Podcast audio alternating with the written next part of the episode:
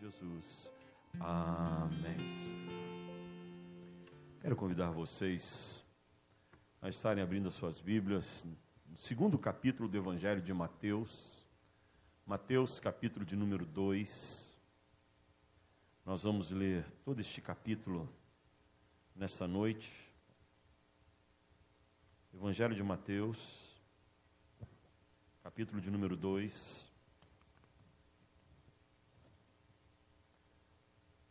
Nós vamos ler todo este capítulo. Nos diz assim a palavra do nosso Senhor e Deus.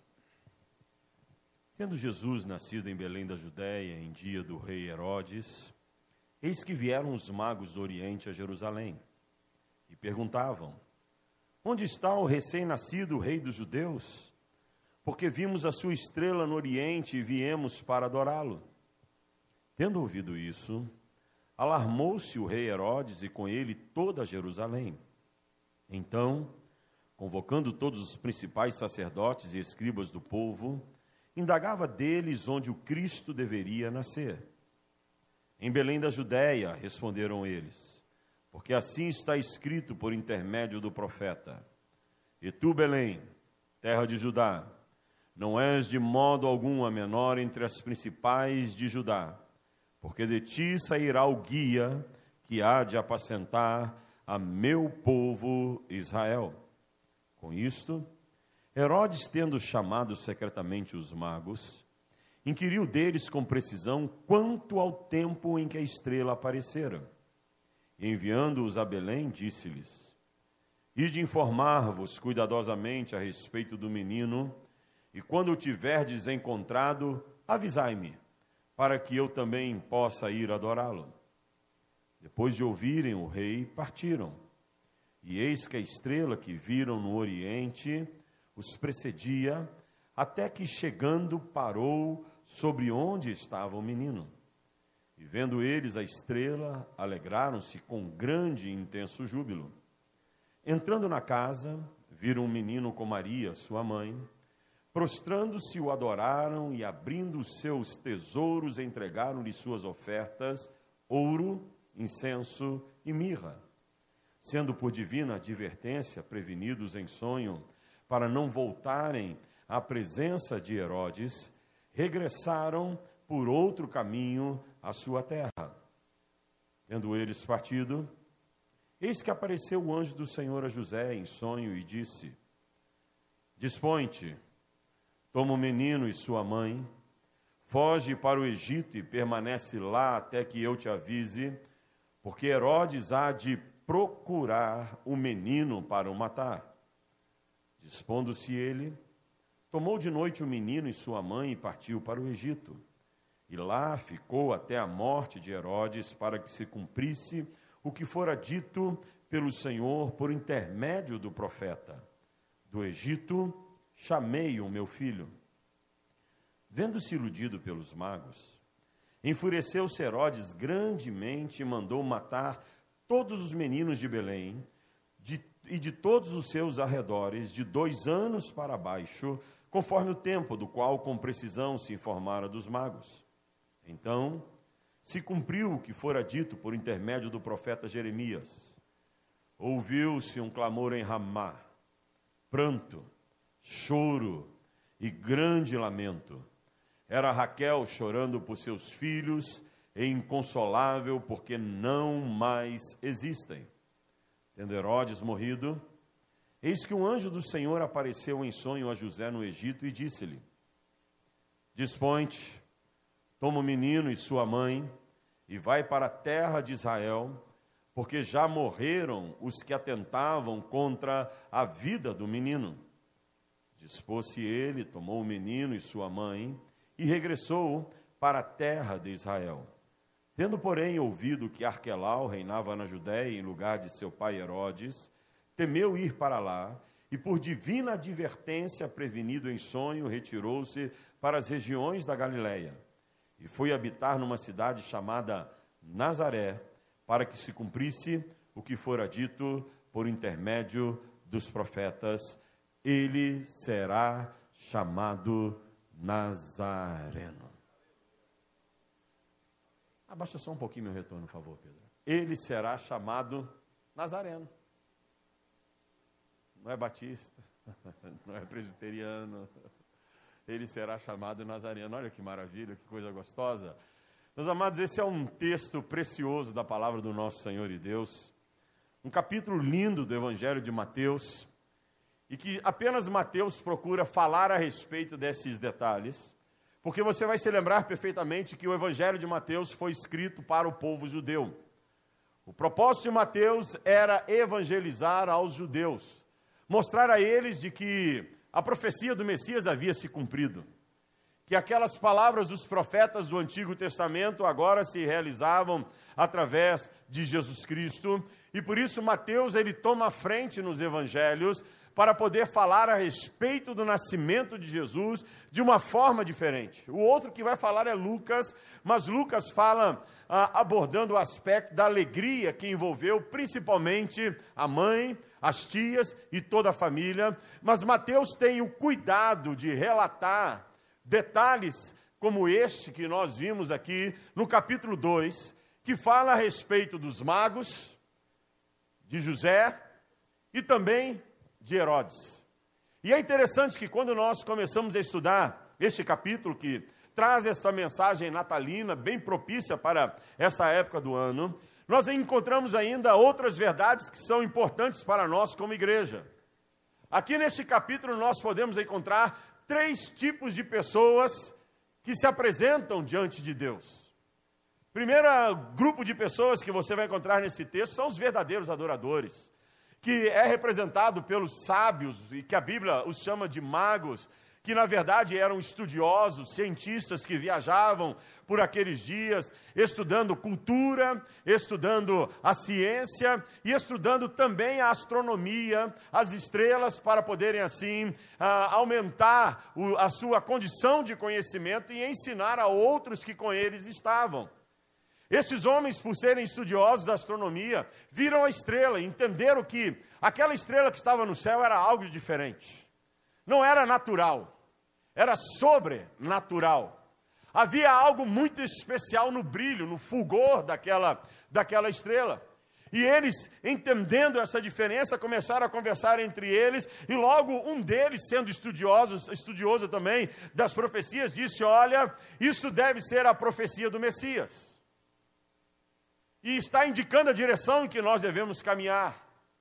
E nós vamos até lá com um propósito. Qual o propósito? Adorarmos ao Messias, adorarmos aquele que é o cumprimento da profecia bíblica. Então eles saíram de onde estavam, caminharam numa longa jornada, chegaram até a Judéia. E ali na Judéia eles vão perguntar aonde estava o Messias, porque no entendimento deles todo o povo deveria estar celebrando a vinda do Messias. Mas a palavra deles trouxe preocupação a alguns que ali estavam e também a Herodes, aquele que era o poderoso governador da Judéia e que era tido por muitos como sendo um homem terrível. Amava o poder amavam dominar a multidão. E a história de Herodes é a história de um homem que ele fazia de tudo para se manter no poder. Então eles chegam e Herodes recebe aqueles homens. Aqueles homens não queriam parar onde estavam outros homens. Eles não chegaram ali para adorar ao rei Herodes, nem para adorar ao imperador, se houvesse naquele lugar. A intenção daqueles homens era adorar ao Messias, adorar a Jesus Cristo. E eles encontram Jesus, vão até onde Jesus estava. Ali eles apresentam seus presentes a Jesus, dando-nos uma ideia tremenda que quando nós chegamos na presença de Deus, nós não podemos chegar de mãos abanando ou de mãos vazias, mas devemos sempre estar prontos a entregar os nossos presentes e as nossas ofertas em gratidão, em adoração ao Senhor, em reconhecimento quem é o nosso Deus, da fidelidade de Deus sobre as nossas vidas, e eles chegam diante da criança para adorar aquela criança e apresentam seus presentes ouro, incenso e mirra, que identificavam quem era aquela criança. O ouro identificava que ele era rei, era de realeza. Ele estava vindo do trono mais alto, que é o trono do nosso Senhor e Deus, que é o trono que se encontra nos céus, e nenhum outro trono é mais elevado do que o trono do nosso Deus, porque Ele é o Deus soberano, Criador de todas as coisas. Então entregaram-lhe o ouro, dizendo: Tu és rei. Entregaram também o incenso, reconhecendo: Tu és sacerdote. O incenso era usado no tabernáculo em que o sacerdote entrava no Santo dos Santos para oferecer as suas, as suas orações ao Senhor. E ele entregava as orações, acendia ou queimava o incenso para dizer que a oração estava subindo ao trono de Deus, e bem assim o sacrifício que seria oferecido subiria na presença do Senhor. Então eles olham para a criança e dizem assim: Tu és sacerdote, o nosso intermediário diante de Deus. Isso é maravilhoso, porque não existe outro intermediário diante de Deus. Não existe nenhum outro caminho diante do Senhor que não seja Jesus Cristo. Jesus é o nosso intermediário. É Ele quem nos une a Deus, é Ele quem nos coloca diante do Senhor, é Ele quem nos reata a uma vida com este Deus. Ele é o único intermediário. Não são santos, não é uma mulher, não é um pastor, não é a religião. O intermediário que nos liga a Deus chama-se Jesus Cristo, o remidor e salvador das nossas vidas. E entregam também a mirra, que era muito usada nos enterros. Quando alguém morria, derramava-se o perfume de mirra sobre o corpo. E eles estavam identificando: Tu és o nosso sacrifício, Tu és o nosso bode expiatório. Tu és o Cordeiro de Deus que irá pagar o preço pelo pecado do homem. Então nós reconhecemos que tu és rei, que tu és sacerdote e que tu és o nosso sacrifício. Por isso nós te adoramos. Mas há um segundo grupo. Se o primeiro é dos verdadeiros adoradores, o segundo grupo é dos falsos adoradores. E que é representado exatamente na pessoa de Herodes. Herodes chega e recebe aqueles homens no seu palácio. E no versículo de número 8, diz que Herodes volta-se para aqueles sábios e, faz, e diz o seguinte: Olha, descubram aonde está o Messias, porque eu também quero ir lá para adorá-lo. Não era esse o intuito de Herodes. Não era esta a verdade de Herodes. Herodes não tinha no seu coração o desejo de adorar o Messias. Herodes tinha no seu coração o desejo de matar o Messias, porque ele via que o seu reinado estava ameaçado. Ele tinha apego pelo poder. Ele tinha apego pelo seu reinado. Ele se colocava numa condição de alguém insubstituível, de alguém poderoso. Então, ao ver-se ameaçado, o intuito dele, e ele mostra isso depois, quando ele manda matar as crianças que havia na região da Judéia, cerca de mais ou menos 30 crianças foram mortas pela, por ordem de Herodes naqueles dias. Ele demonstra que o seu desejo era realmente matar Jesus e não adorá-lo, quando ele dá a ordem posterior. Ele representa aqueles que chegam diante de Cristo, mas chegam com uma intenção falsa com uma intenção que não é verdadeira. Aqueles que chegam diante de Cristo simplesmente para dizerem que fizeram algo, quando na verdade o coração deles está totalmente distante. O coração deles já não está ali para se render a Jesus Cristo para adorar a Jesus Cristo. Querem qualquer outra coisa, às vezes a sua adoração é apenas para impressionar alguém, a impressionar um pai, a mãe, a namorado, o namorado, impressionar a sociedade, ou para dizer que fazem parte de um grupo religioso e por isso estão aqui, levantam as mãos, cantam, mas continuam no caminho da mentira, no caminho da falsidade, no caminho do adultério, da prostituição, no caminho do engano, chegam à casa do Senhor, mas o coração deles não está em Cristo Jesus. O coração deles se encontra nas coisas lá do mundo, então esses são adoradores falsos. E ai daqueles que adoram a Deus falsamente. O Senhor é Deus que sonda mentes e sonda os corações. E o Senhor é o Deus que procura adoradores que queiram adorá-lo em espírito e em verdade. Deus sabe nesta noite quem está aqui para adorar a Jesus Cristo ou quem está com adoração falsa. Deus sabe quem chegou aqui com o coração quebrantado, compungido, se colocou nas mãos do Senhor e disse: Deus, como eu te amo, Deus, como eu te quero, Deus, como eu sou apaixonado por ti, tu és o meu Salvador, tu és o meu Senhor, e por isso eu chego na comunhão dos santos para adorar o teu nome. Então recebe o meu louvor. Ele sabe quem veio fazer isso verdadeiramente e ele sabe quem está aqui apenas passando tempo. Herodes representa os falsos adoradores. Mas existe um terceiro grupo, que são dos íntimos de Deus. Aqueles que se preocupam em andar em intimidade com o Senhor.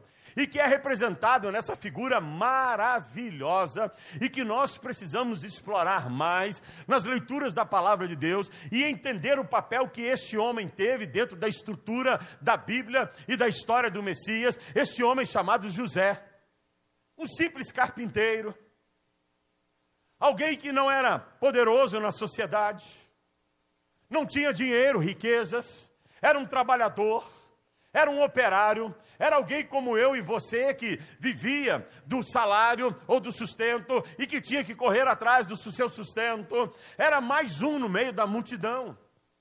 Mas o Senhor o escolheu, o Senhor o chamou, o Senhor o separou, para que ele pudesse ser o cuidador daquele que seria o Messias, para ser o cuidador de Jesus Cristo. E a pergunta é: por que Deus escolhe José? Porque ele era íntimo, íntimo de Deus. Apesar de ser mais um na multidão, ele era visto por Deus porque Deus vê aqueles que são íntimos dele. Deus sabe quem são os seus íntimos, Deus sabe quem são os seus filhos, Deus sabe verdadeiramente a nossa condição de vida. E ele olhou para José e encontrou em José um homem de coração puro, um homem de vida reta e um homem que tinha intimidade com ele e que o buscava em oração e realmente se entregava à adoração a esse Deus. Deus vem e separa José. E a intimidade de José é uma coisa impressionante. Quando você começa a estudar o Evangelho de Mateus e volta no capítulo de um, número 1 e capítulo de número 2, você vai vendo como Deus falava com José. Olha só o capítulo 1, versículo 20. Volta aí uma página na tua Bíblia. Mateus capítulo 1, versículo 20 diz assim: Enquanto José ponderava nessas coisas, eis que lhe apareceu em sonho um anjo do Senhor dizendo: José, filho de Davi, não temas receber Maria por tua mulher, porque o que nela foi gerado é do Espírito Santo. Aí você vai para o capítulo 12, versículo de número 13, que diz assim: Tendo eles partido, eis que apareceu um anjo do Senhor a José em sonho e disse: Dispõe-te, toma o menino e sua mãe, Foge para o Egito e permanece lá até que eu te avise, porque Herodes há de procurar o menino para o matar. Aí você chega no versículo de número 19 do capítulo de número 12, que diz assim: Tendo Herodes morrido, eis que o anjo do Senhor apareceu em sonho a José no Egito. Aí você caminha um pouquinho mais para baixo, versículo de número 22 diz: Tendo, porém, ouvido que Arquelau reinava na Judéia em lugar do seu pai Herodes, temeu ir para lá. E por divina advertência, prevenido em sonho, retirou-se para as regiões da Galiléia. Ora, meus amados, olha a intimidade de José. Um homem que Deus falava diretamente com ele. Um homem que ouvia a voz do Senhor um homem que Deus olhava para ele e dizia: É meu filho, é meu filho. E como Deus quer ter prazer em olhar para a tua vida, em olhar para a minha vida, em olhar para a vida de cada um de nós que se encontra aqui nessa noite, Ele quer ter o prazer de dizer diante dos anjos, de dizer diante de todos: Eis o meu filho amado, eis a minha filha amada, estes são os meus filhos, este é o meu povo, e celebrar com alegria juntamente com os anjos, porque nós somos os filhos do Deus vivo. Então, olha a intimidade de José. Olha como José era diferenciado diante dos olhos de Deus. Um homem de vida limpa, reta, digna.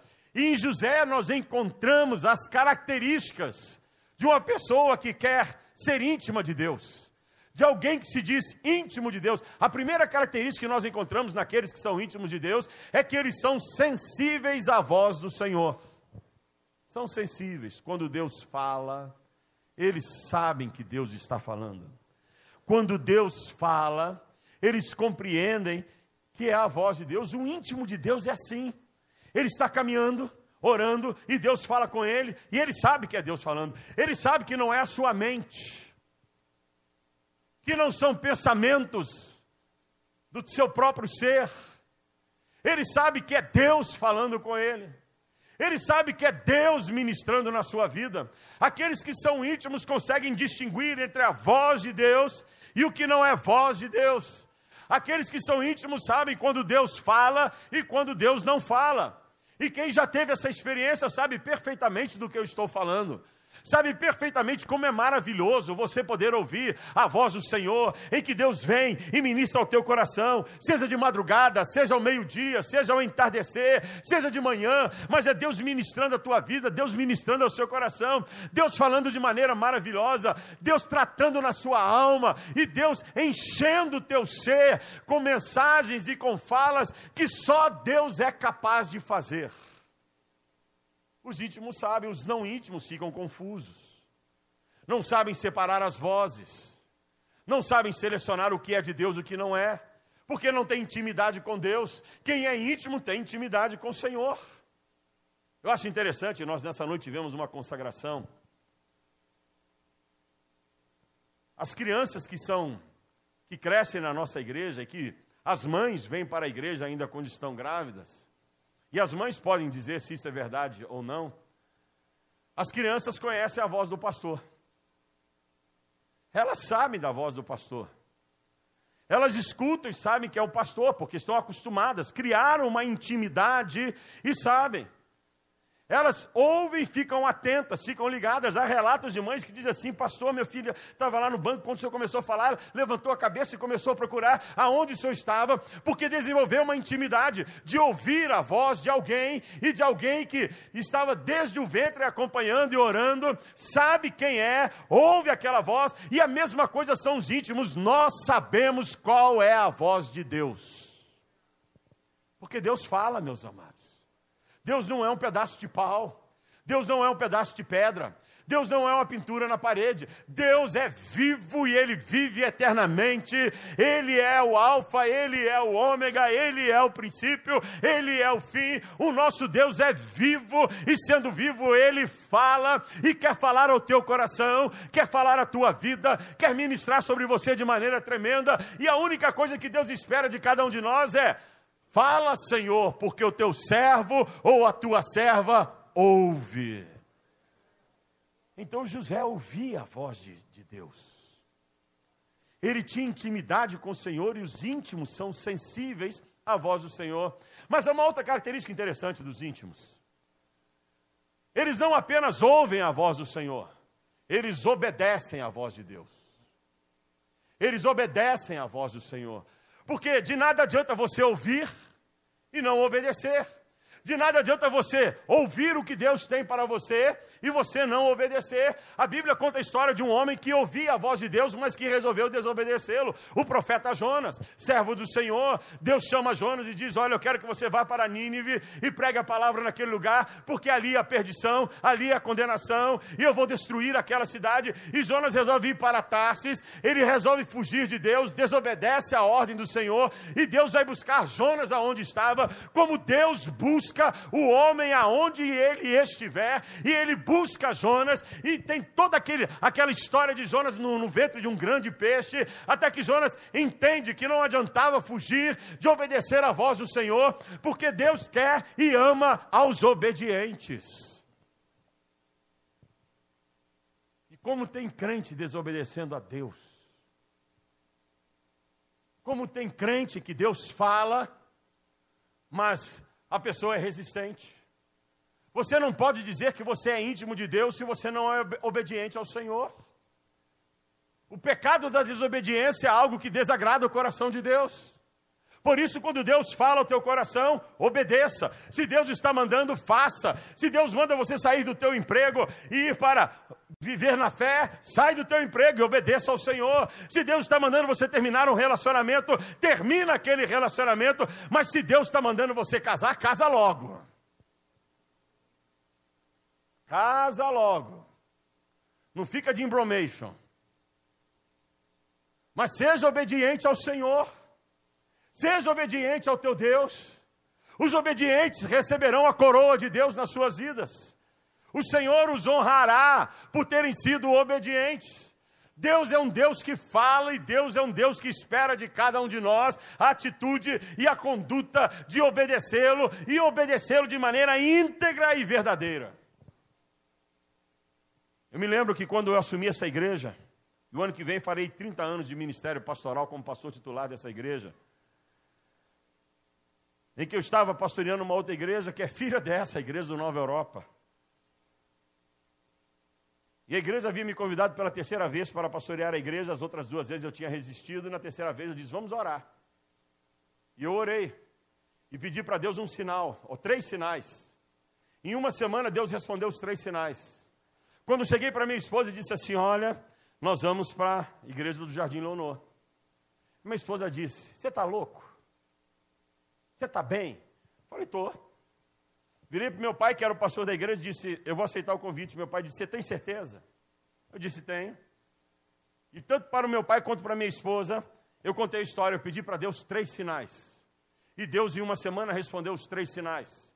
Então eu vou assumir a condição e ir para um outro lugar, porque esta é a vontade de Deus. Este é o querer do Senhor, e não me arrependo, meus amados, de ter obedecido ao meu Deus, porque hoje eu tenho a alegria de poder olhar para vocês e dizer como é bom ter comunhão com vocês na segunda igreja do Nazareno de Campinas, em estarmos juntos adorando ao nosso Deus, porque Deus assim o quis. Então obedeça a Deus e Deus vai encher o teu coração de alegria, de prazer, a tua vida de bênçãos, e você vai descobrir como é maravilhoso obedecer a Deus.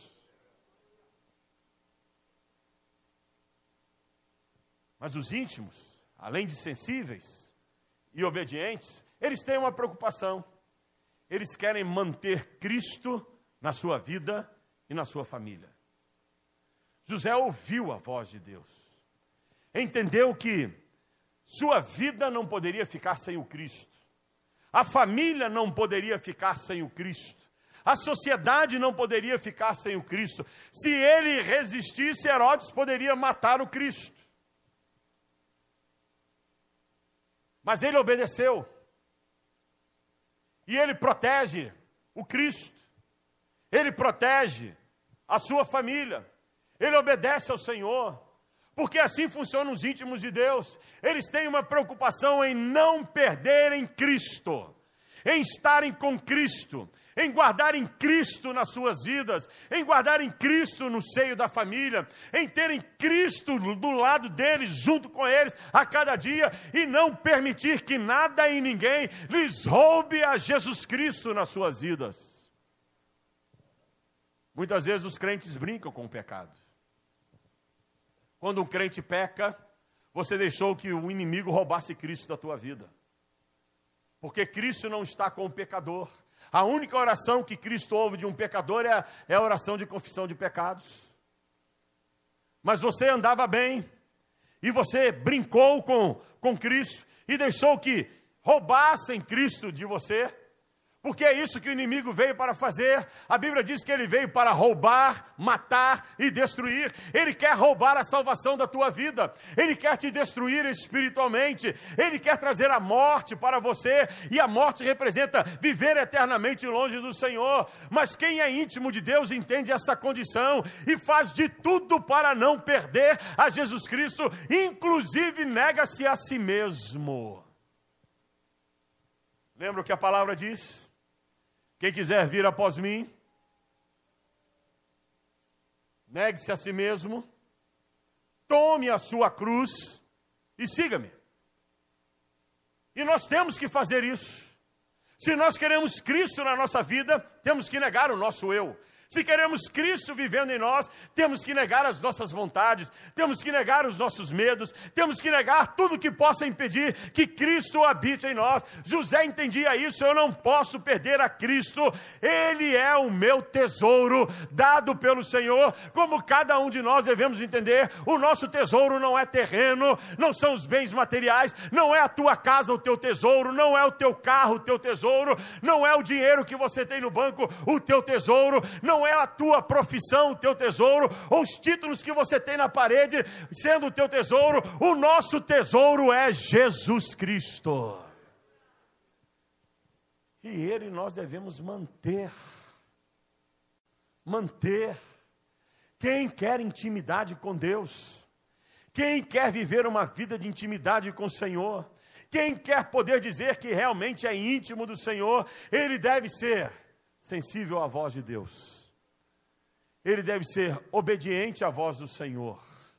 E ele deve ser, acima de tudo, alguém que vai se preocupar em manter Cristo na sua vida e vai lutar para que o inimigo não roube o maior tesouro que você tem, que é a marca de Jesus Cristo estampada no teu coração, que é a vida de Jesus Cristo vivendo dentro de você, que é o próprio Jesus reinando em ti. Então a palavra de Deus nos vem através desse texto e diz: o que você quer para a tua vida?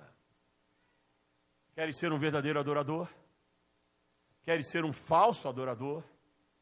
Queres ser um íntimo do Senhor, em que irás ouvir a voz de Cristo, do Espírito Santo, obedecerás aquilo que Ele está te dizendo e fará de tudo para jamais perder Cristo na sua vida, mas para mantê-lo vivo no teu coração a cada dia. Nessa noite, Deus nos trouxe aqui para ouvirmos esta palavra e espera de cada um de nós uma decisão. Qual a decisão? Eu quero ser íntimo do Senhor, eu quero ouvir a voz de Cristo, eu quero obedecer ao chamado do Senhor para a minha vida e quero fazer de tudo para jamais perder este tesouro que o Senhor Deus me deu, que se chama Jesus Cristo. Fecha os teus olhos, curva a tua cabeça. Palavra de Deus para os nossos corações. Palavra de Deus para as nossas vidas. O Pai procura adoradores que o adorem em espírito e em verdade. O Pai procura homens e mulheres que desejem ou desejam a intimidade com Ele, que querem ouvir a voz dEle, que querem obedecê-lo, e querem lutar para manter a coroa da vida eterna sobre suas cabeças, Jesus Cristo no seu coração. Eu não sei como anda a tua vida com Cristo. Eu não sei se você é um verdadeiro adorador ou não. Eu não sei se você tem desobedecido à voz de Cristo, desobedecido ao chamado do Senhor para a tua vida. Eu não sei, mas uma coisa eu sei: o nosso Deus é Deus de graça é Deus de restauração, é Deus de perdão. E nessa noite você pode acertar a tua vida com o Senhor. Nessa noite você pode assumir um compromisso com Ele de intimidade. Você pode assumir um compromisso com Ele de ser um adorador verdadeiro. Nessa noite você pode dizer para Ele: Senhor Jesus, Tu és o meu tudo. Tu és o meu tudo e eu quero viver somente para ti e a ti somente obedecer. Se tu queres fazer isso, dobra os teus joelhos aonde você está. Se renda ao teu Deus, fala com teu Deus, clama ao Senhor, diga para Ele: Deus, eu preciso de Ti, Deus, eu me entrego nas Tuas mãos, Deus, eu quero viver, viver, viver somente para Ti, quero andar contigo a cada dia, a cada instante, não quero andar por outro caminho que não seja o caminho da salvação, quero viver para Ti, Senhor. Fala com Deus, renda-se a este Deus. Ele está presente no nosso meio. Há uma obra de Deus para a tua vida. Há uma obra de Deus para cada um de nós. Deus te permitiu ouvir essa palavra porque Ele tem um projeto para a tua vida. Deus te permitiu ouvir essa palavra porque há coisas que você precisa consertar na tua vida, reavaliar no teu caminhar. E a graça de Deus está presente aqui nessa noite. A graça de Deus está pronta para ser derramada sobre você. O amor e o perdão do Senhor Jesus Cristo está pronto para ser derramado sobre a tua vida, porque Ele te ama. Ele te ama. Ele te ama. Pai, Eis-nos aqui na tua presença. Acabamos de ouvir a tua palavra, palavra de exortação, de reflexão, palavra que nos chama realmente a atenção para uma vida séria aos teus pés. Não queremos andar contigo de qualquer maneira Queremos ser adoradores que te adorem em espírito e em verdade. Queremos alegrar o teu coração com o nosso viver, com o nosso testemunho. Queremos ter uma vida firme nas sagradas escrituras, que é o teu respirar para cada um de nós, ó Pai. Oh Deus, tu conheces cada vida que nesta hora se prostra aos teus pés. Tu sabes perfeitamente a história de cada um. Tu és o Deus que sonda mentes e corações, e nesse momento tu estás entrando em cada alma, perscrutando até o íntimo de cada ser e tomando ciência da verdade de cada um. Mas tu sabes quem neste momento, na sinceridade, te busca. Então pedimos a tua graça sobre essas vidas. Pedimos que tu venhas perdoar restaurar, libertar, que tu venhas purificar com teu poder e operar de maneira tremenda sobre cada um desses corações, ó Senhor. Toma essas vidas nas tuas mãos. Faz a obra, Senhor, que tu tens preparado para essas vidas, que elas possam ouvir a tua voz que elas possam obedecer ao teu chamado e à tua vontade e desenvolver uma intimidade de vida contigo a cada dia, porque é isso que tu desejas para cada um de nós, ó Senhor. Oh Deus, nós te adoramos, nos rendemos aos teus pés e declaramos que sem ti nós nada somos, nós nada podemos fazer, que tu és o nosso grande, valioso e maravilhoso tesouro e não há nada mais precioso do que Jesus Cristo. Tu és o nosso Senhor, por isso nos rendemos a Ti e rogamos, faça a Tua obra em cada um de nós. Assim nós oramos, abençoando o Teu povo, em nome de Jesus Cristo. Amém. Deus abençoe a tua vida, que essa palavra possa frutificar no.